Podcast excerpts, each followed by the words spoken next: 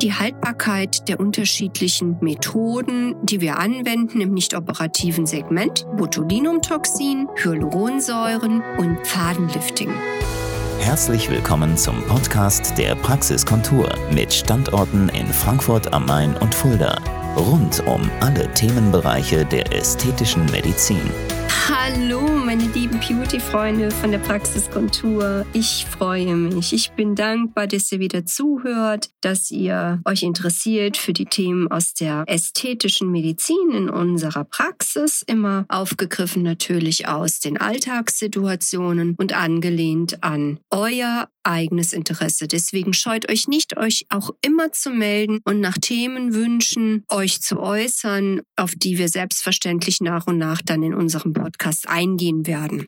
Ich hoffe, es geht euch gut, ihr seid relaxed, vielleicht gerade beim Autofahren oder so wie ich im Urlaub gerade. Und entsprechend habe ich mir heute überlegt, was denn von Interesse sein könnte in diesem Podcast. Und da sollte unser Thema sein, die Haltbarkeit der unterschiedlichen Methoden, die wir anwenden im nicht operativen Segment, sprich die drei großen Gruppen A Botulinumtoxin, B Hyaluronsäuren und C Fadenlifting. Fangen wir mal an mit dem Botulinumtoxin. Das wird in die mimische Muskulatur gespritzt und dient dem Zwecke der sanften Klettung mimischer Bewegung, um damit die darüber gelegene Haut, die vielleicht sich schon in Fältchen gelegt hat, auch zu beruhigen. Die Haltbarkeit ist in jüngeren Jahren durch den sehr starken und noch guten Stoffwechsel etwas weniger lang als zum Beispiel, wenn jemand das schon ein paar Jahre bei sich hat machen lassen und die Muskulatur dadurch schon abgeschwächt wurde. Und so kann man sagen,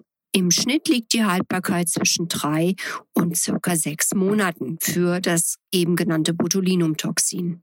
Etwas anders gestaltet sich das Ganze bei den Hyaluronsäuren. Aber, wie ihr wisst, liebe Beauty-Freunde, Hyaluronsäuren sind ja nicht gleich Hyaluronsäuren. Zum Beispiel wird in der Lippe ein weicheres, ich nenne es mal dünneres Material an Hyaluron verwendet als beispielsweise bei der Augmentation, sprich dem Vergrößern von Wangenknochen. Und hier ist es so, dass gerade diese hochwertigen Volumenprodukte, die wir ausschließlich auch benutzen in unseren beiden Praxen, ein bis anderthalb Jahre sogar Haltbarkeit aufzeigen. Das ist ein langer, langer Zeitraum für Hyalurone, gilt aber nicht für die Lippen. Da ist es auch so eher eine Haltbarkeit circa sechs Monate. Das kann mehr, das kann weniger sein. Wenn die Lippen schon des Öfteren behandelt wurden mit Hyaluron, wird sich die Haltbarkeit verlängern. So. Und dann noch die dritte Gruppe, liebe Beauty-Freunde, das sind die Fäden. Wir verwenden fast in 90 Prozent aller Fälle das sogenannte Hakenfadenlift. Und wie ihr wisst, gibt es hier zwei Mechanismen, die Wirksamkeit zeigen. Der erste Mechanismus durch die Haken bewirkt ein Repositionieren des Gewebes ohne Operation in die Richtung, in die wir den Zug gerne hätten. Und im zweiten Schritt, nach etwa drei Monaten, hat sich um den Faden herum euer neues kollagenes Bindegewebe gewickelt, was zu einer Verfestigung und Straffung zusätzlich im Hautgerüst führt. Und das finden wir ganz wunderbar.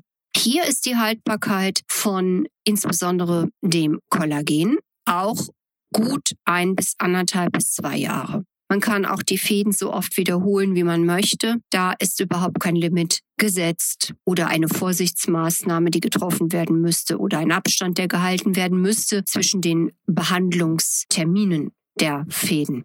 Also zum Beispiel, ihr würdet am Montag, dem 1. Juli, euch einen Fadenlift machen lassen, dann könnt ihr gerne sechs Wochen später beispielsweise noch mehr Fäden euch wünschen, die ich euch lege. Das ist überhaupt kein Problem. Nur, wenn ihr zusätzlich mit Hyaluron behandelt werden möchtet, dann wird zwischen Fadenlift und Hyaluron Meistens mache ich zuerst das Hyaluron und dann das Fadenlift, ein Abstand von zwei Wochen eingehalten werden müssen. Das ist sehr, sehr wichtig. So, ich hoffe, ich konnte euch heute ein bisschen mehr über die Haltbarkeit der verschiedenen Materialien, die wir im nicht operativen Bereich unserer Praxiskontur verwenden, Auskunft geben. Und Hoffe euch dann nächste Woche hier wieder begrüßen zu dürfen als meine lieben Zuhörer. Und an der Stelle noch einen wunderschönen Tag. Bis bald, eure Dr. Nicole David von der Praxiskontur. Das war der Podcast der Praxiskontur. Sie finden uns im Steinweg 10 in Frankfurt am Main, in der Friedrichstraße 13 in Fulda, online unter praxis-kontur.de sowie auf Facebook, Instagram und YouTube.